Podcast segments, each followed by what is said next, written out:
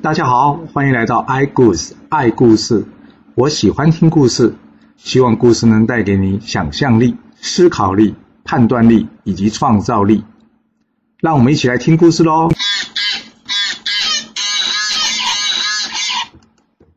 上次说到姜子牙在收到巨流孙的信之后，他心里便有想法，该如何破敌了。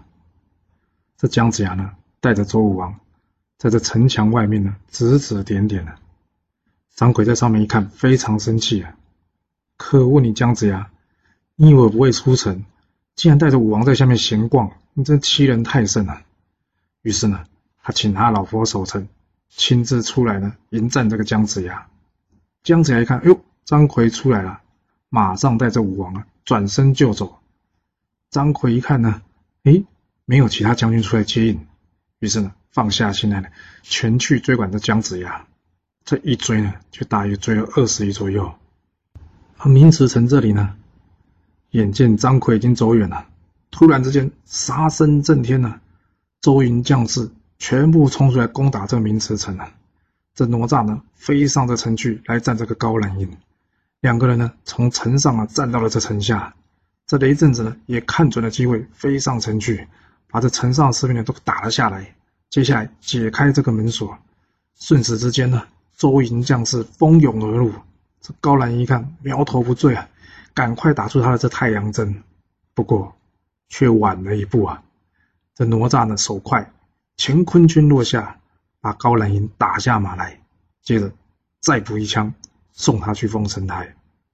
这攻下明池之后呢，哪吒赶紧前去支援这个姜子牙，叫这刘正子留下来守城。张奎呢正在追着这个姜子牙。突然间听到后面杀声四起，哎呀，知道自己中计了，于是赶紧掉头，就回到这城外不远之处呢，遇到这哪吒。这哪吒呢，再次使用他的九龙神火罩。张奎知道厉害了，马上遁地逃走。来到这城下呢，一看上面是雷震子，哇，我老婆嘞！唉，他知道明池已经被攻下来了，只是不知道他老婆是不是还活着，但是。现在已经管不了那么多了，他想说，还是先去梦境与袁弘合兵，之后再做打算吧。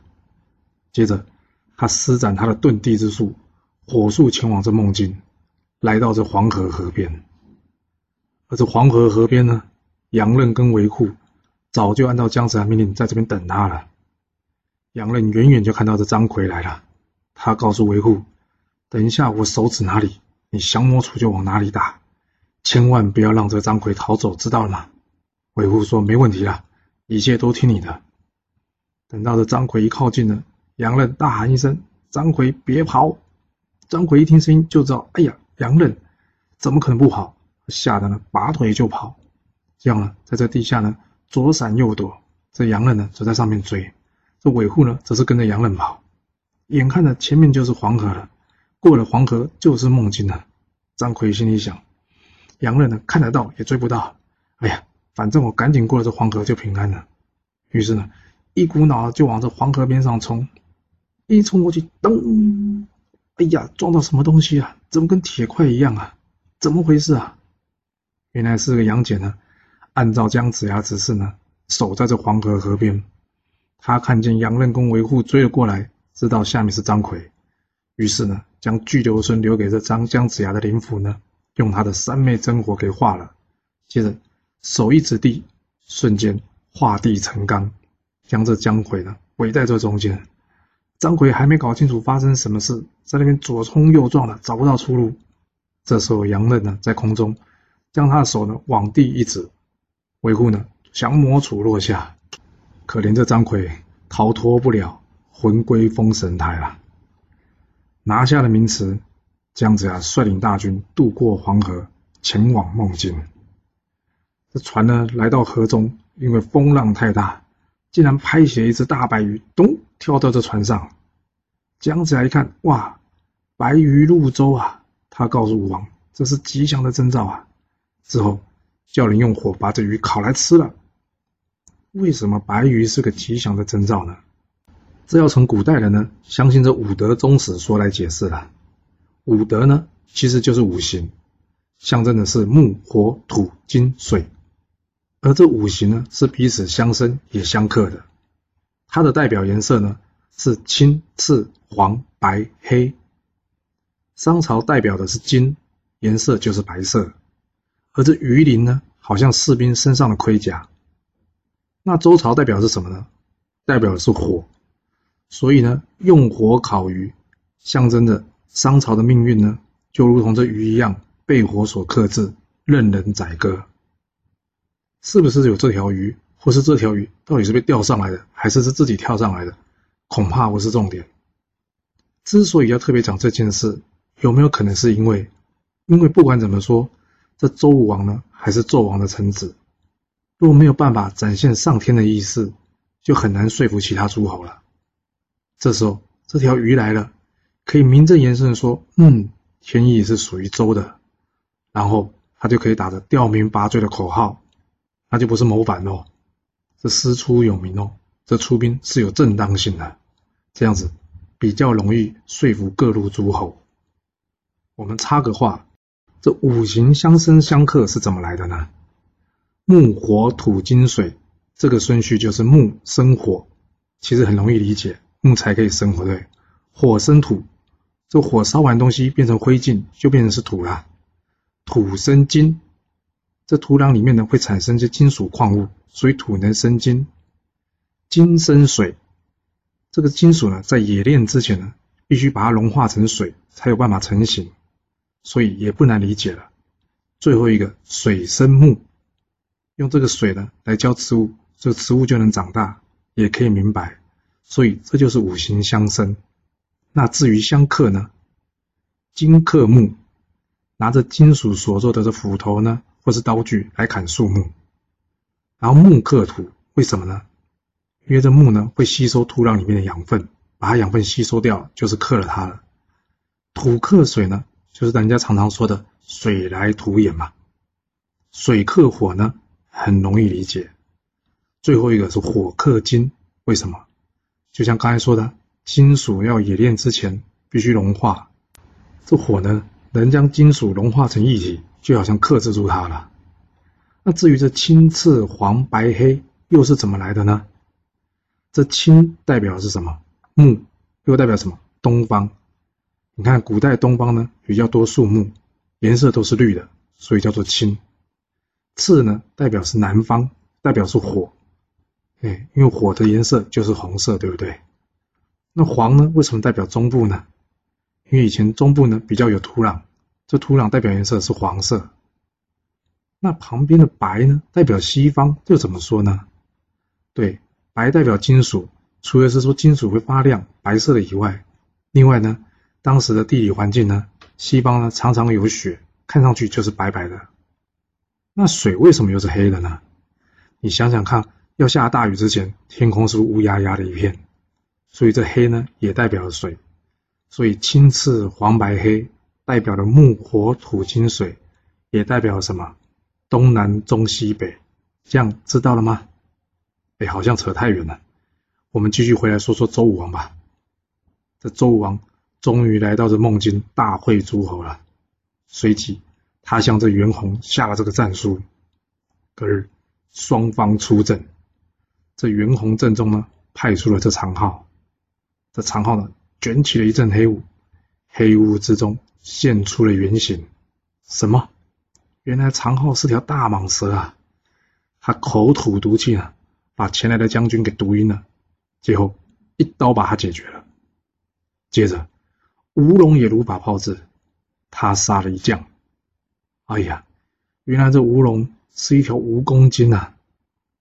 这在旁的杨戬一看呢，他跟哪吒说：“这些人看起来妖气冲天，都不是正经人。我看他们一般人呢是抵挡不过的，还是我们两个上吧。”这哪吒说：“当然了。”于是哪吒、杨戬两个冲了上去。这哪吒呢，拿出他的九龙神火照一照，这长号呢，咻，化成一道青光，早就逃走了。接着这吴龙呢，也化成一道红光，给逃走了。此时呢。袁弘看到姜子牙在旁边呢，他赶紧冲过来呢，与姜子牙决战。而杨任呢，则赶上前来。杨任把他的五火扇的一扇，袁弘一看就知道这五火扇厉害啊！轰，化成一道白光也逃走了。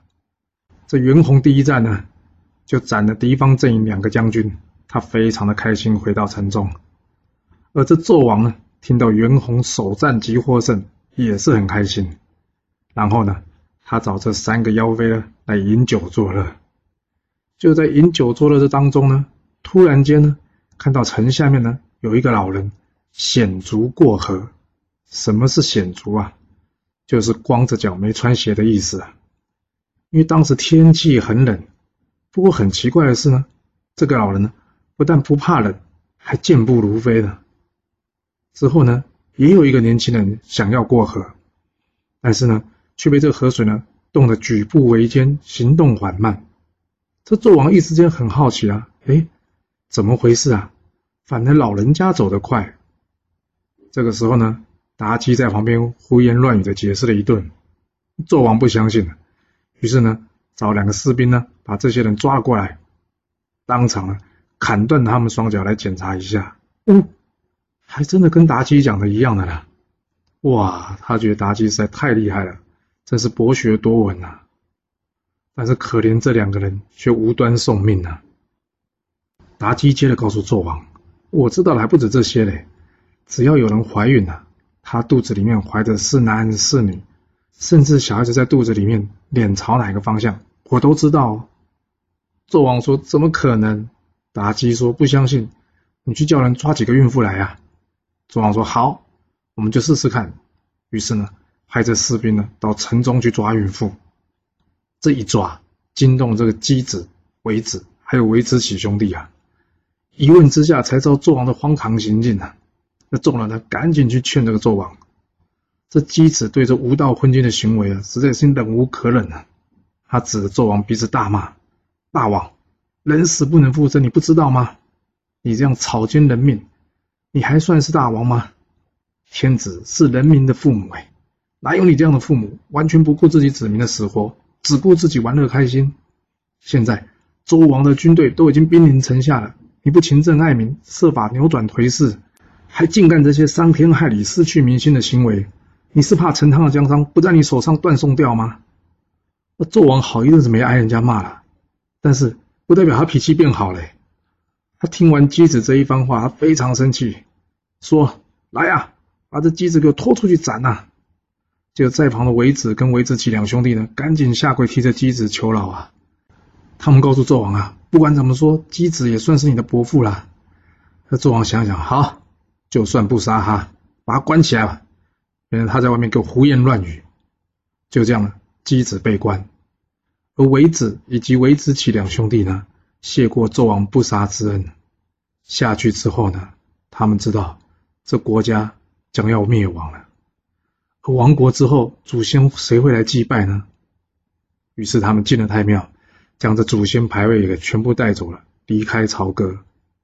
有人呢跟这个纣王通报说：“报告大王啊，这韦子跟韦子启兄弟不知道去哪里了。”纣王说：“哎呀，别管他们了，都是没有用的人，不用理他。”这大臣离开，纣王不去关心，那他要关心什么嘞？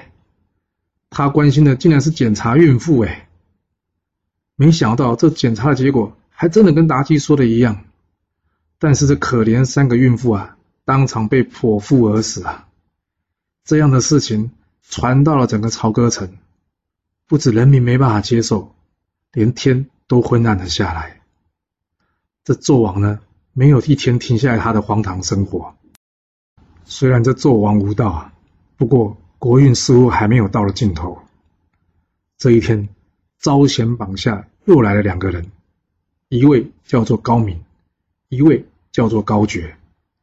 纣王一看，哦，这两个人相貌不凡哦，于是给了他们官爵，让他们赶紧前往孟军去支援这个袁弘。这高明高觉一到袁弘阵营，大家呢彼此早就认识了，所以呢。不用多做介绍，这两个人呢，想要赶紧立功，于是隔天呢便出来叫阵了。但是他们运气不好，对方出来是谁啊？是哪吒。这高觉拿着兵器呢，不是哪吒的对手啊，三两下就被哪吒乾坤圈打死于马下。接着呢，哪吒拿出他的法宝九龙神火罩罩住这高明啊，这九龙神火罩一起啊，高明当场被烧成灰烬了。哪吒则是高兴的回去向姜子牙报告：“哎，你不觉得怪？故事都讲到这里了，为什么要讲这两个跑龙套的嘞？”我们接着往下面说，你就知道了。因为隔一天，高明高觉又出来叫战呐！哇，这位太犯规了，不是死掉了吗？姜子牙一听，问哪吒：“哎，你昨天不是说把我们两个打死了吗？”哪吒也觉得怪啊，不可能啊！我明明看他被我打死了，发生什么事啊？于是呢，这哪吒呢，跟着众将们再次出阵。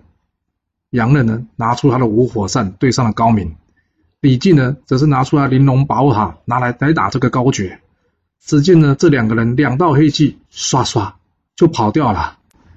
接着，袁弘让这个吴龙、长号上阵，姜子牙这边则是派出了杨戬、哪吒上前，而袁弘自己呢，则是来战这个姜子牙。维护雷震子呢上前接住袁弘，双方大战了起来。这袁弘呢，其实是一个得道的白猿呐，但是即使是这样，他也不是维护跟雷震子的对手啊。看看打不赢呢，化成一道白气离开了。这杨戬放出了这个哮天犬呢，咬住这个长号，没想到却意外的没有效果哎。这长号呢，化成了一道黑气，咻的一下也离开了，只剩下这吴龙。他看着哪吒呢，拿起了九龙神火罩。他一看，我我不是他对手，于是啊，化成一道清气也离开了。这众将呢，白忙了一阵子，没有结果。之后双方各自回营。这杨戬告诉姜子牙：“师叔，我看这帮人妖气冲天啊！”姜子牙一听，既然是妖精，那就好办了。于是叫人取来这乌鸡、黑狗血，还有这屎尿。吩咐众人如此如此，这般这般去布置。隔天，姜子牙自己亲自出来叫阵，他拿自己做诱饵，想要引这个高明高觉入阵。这高明高觉笑他：“你还大将军嘞，去搞什么乌鸡血、黑狗血，还有屎尿？你以为这样就对付得了我们吗？”说完了，便来跟姜子牙作战了。这姜子牙呢，按照他预先的计划，慢慢推入他所安排的捉妖阵中。而这高明高觉呢，他们两个也不害怕，便追了进来。姜子牙一声令下，众将齐出。没想到这两个人咻化成一道清气不见了，只剩下满地的污血屎尿。回应之后，姜子牙很生气，他大骂着：“想不到我们阵中竟然有奸细，不然高明高觉怎么会知道我的安排呢？”杨戬上前说：“师叔啊，这陈汤江山眼看就要灭亡了。”一路过来，我们大家共同杀敌，都到这个节骨眼了。我想应该不会有奸细啊。我看这些人的妖气与其他人并不相同。我想先去一个地方，请您准许。这样子问他，你要去哪？杨戬说：“我能不能暂时先不要说出来？我怕说出来之后就不灵验了。我去哪里，回来之后再向您报告，可以吗？”由于姜子牙非常信任杨戬，他告诉他：“没问题。”就照你的意思去进行吧。说完，杨戬便火速离开了。这杨戬去哪？哦，原来他跑去找他的师傅玉鼎真人。哎，那为什么不说嘞？因为杨戬觉得很怪。高明高觉在跟姜子牙说话的时候，好像是一字不漏的把姜子牙的计划说出来了。这种感觉，就好像他们是站在旁边听姜子牙说话一样。因为通常是透过别人传话，常常会有疏漏，而他们讲的话呢，完全没有这个问题，所以他心中才有警觉，不先告诉姜子牙他去哪里。见过他的师傅玉鼎真人之后呢，杨戬把他遇到问题向师傅来请教。玉鼎真人告诉他：“哎，这两个妖精呢，原来是住在棋盘山，一位呢是桃精，一位呢则是柳鬼，什么意思呢？”就是一个是桃树所变化成的，一个是柳树所变化成的。他们原来呢，借住在这个轩辕庙，也就是皇帝庙里面的两尊塑像。这塑像呢，一位是千里眼，一位是顺风耳。他们借这两个塑像呢，来吸取灵气。日子久了呢，他们也拥有这样的本领了。所以呢，你只要把这树根给刨掉，并且毁了他们塑身，再如此如此这般这般，就可以把这两个妖精给灭了。杨戬听完之后很开心啊，谢谢师傅之后，赶紧赶了回去。姜子问他有办法解决这些妖精吗？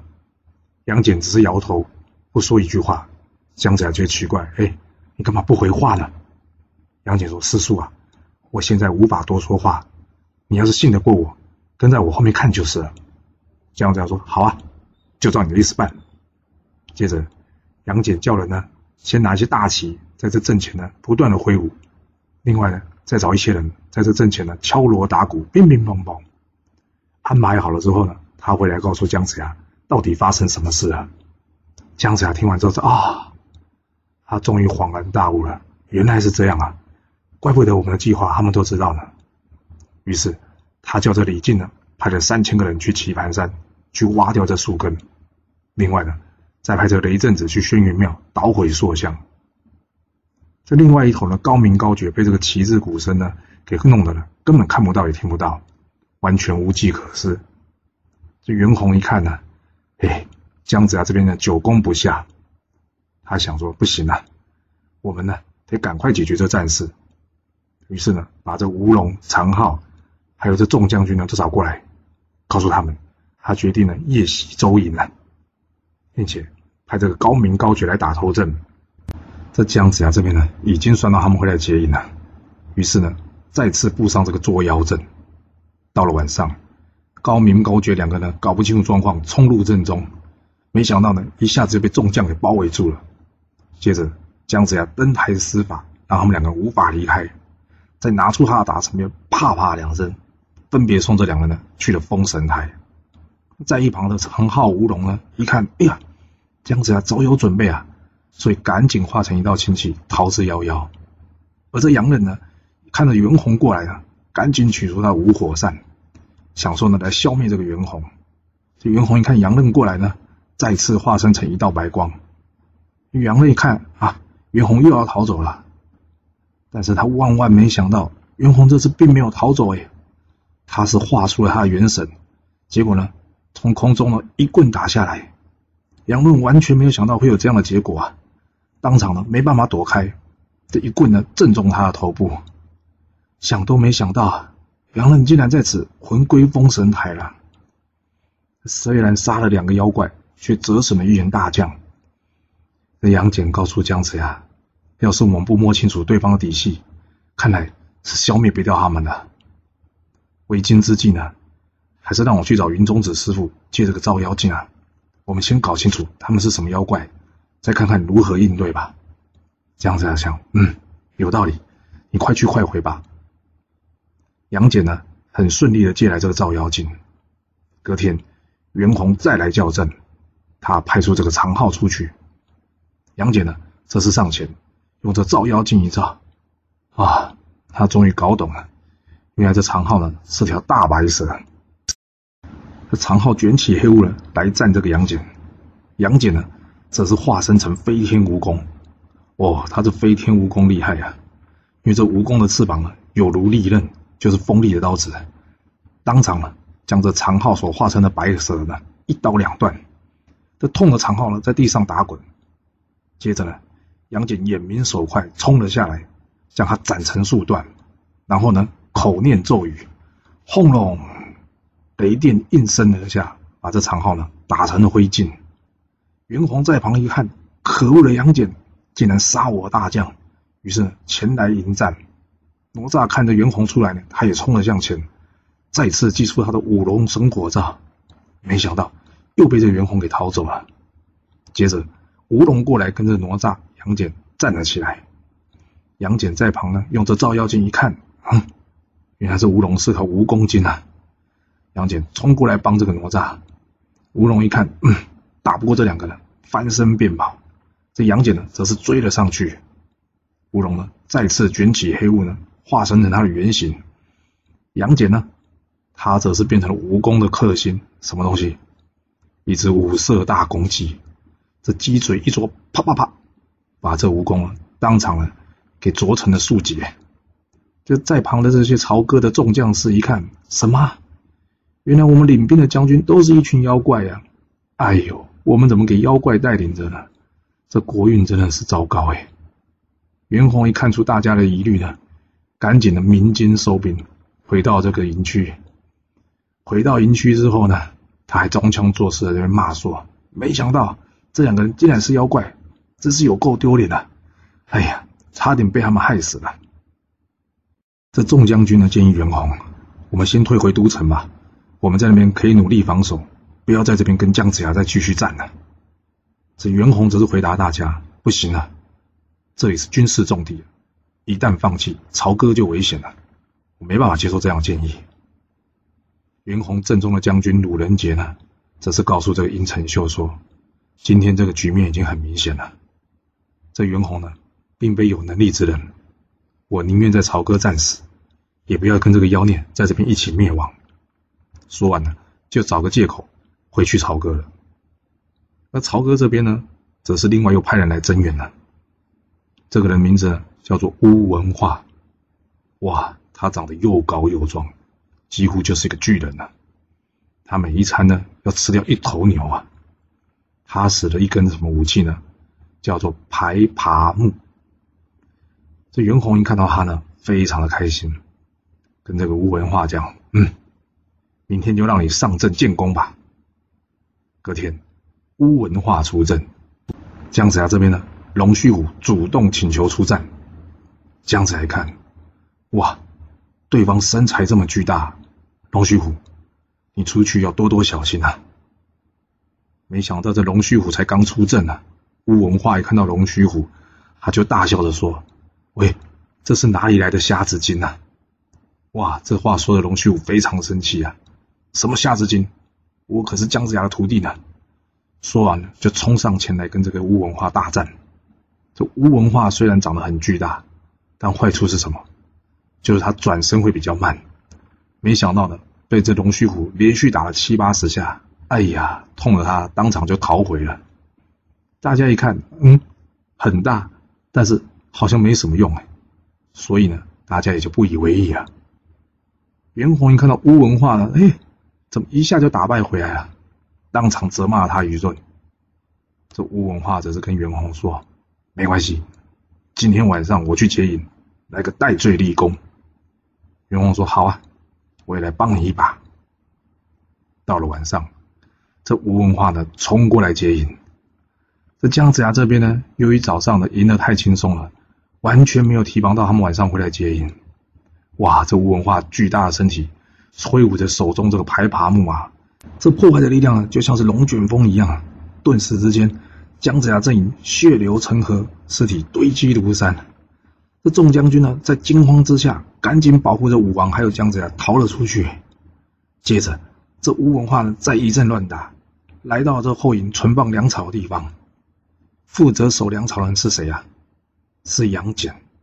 杨戬一看，哇，这身体这么巨大，若真打起来，就算打赢了，恐怕这些粮草也被他打翻了吧。于是他心生一计，他也把自己变成一个巨人，而且。比乌文化还要高大，这乌文化从来没想到还有人会比他大，当场吓得魂不附体，大叫一声：“我我的老天呐！”于是呢，他转身就跑。杨戬呢，则是在后面追赶，追着追着呢，又碰到这个袁弘了。杨戬赶紧放出他的哮天犬，这袁弘一看，哎，杨戬呢，他知道打不赢他，于是呢，化成一道白光，又撤退回营了。经过这一夜的恶战呢。姜子牙清点将士人数，没想到竟然折损了三分之一的士兵啊！而他的徒弟龙须虎呢，也在这场混战中身亡了。曹哥这边呢，收到袁弘的捷报，哇，大家非常的振奋啊，因为这是他们讨伐西岐以来首次获得如此巨大的胜利啊！正当曹哥在庆祝胜利的同时呢，姜子牙跟杨戬。他们正在讨论要如何拿下这吴文化，是这姜子牙？有办法顺利的除掉这个巨大的战士吗？还是又有很多人要在此封神了呢？封神榜的故事即将进入最终回合了，这故事会如何发展呢？我们要下次再跟各位说喽。谢谢你来听我说故事，我们下次再见喽。